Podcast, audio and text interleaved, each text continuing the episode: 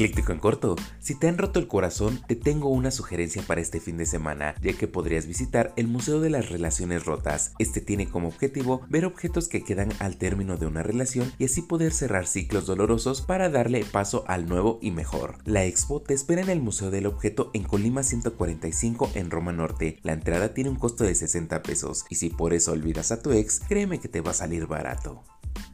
Por si te lo perdiste, la Guardia Nacional ya está en el metro de la Ciudad de México con más de 6.000 elementos para reforzar la seguridad de la limusina naranjada. De una manera permanente, estarán vigilando torniquetes, andenes y escaleras por los incidentes atípicos que se han dado últimamente. Vaya, vaya, esperemos hagan un cambio. ¿Tú qué piensas?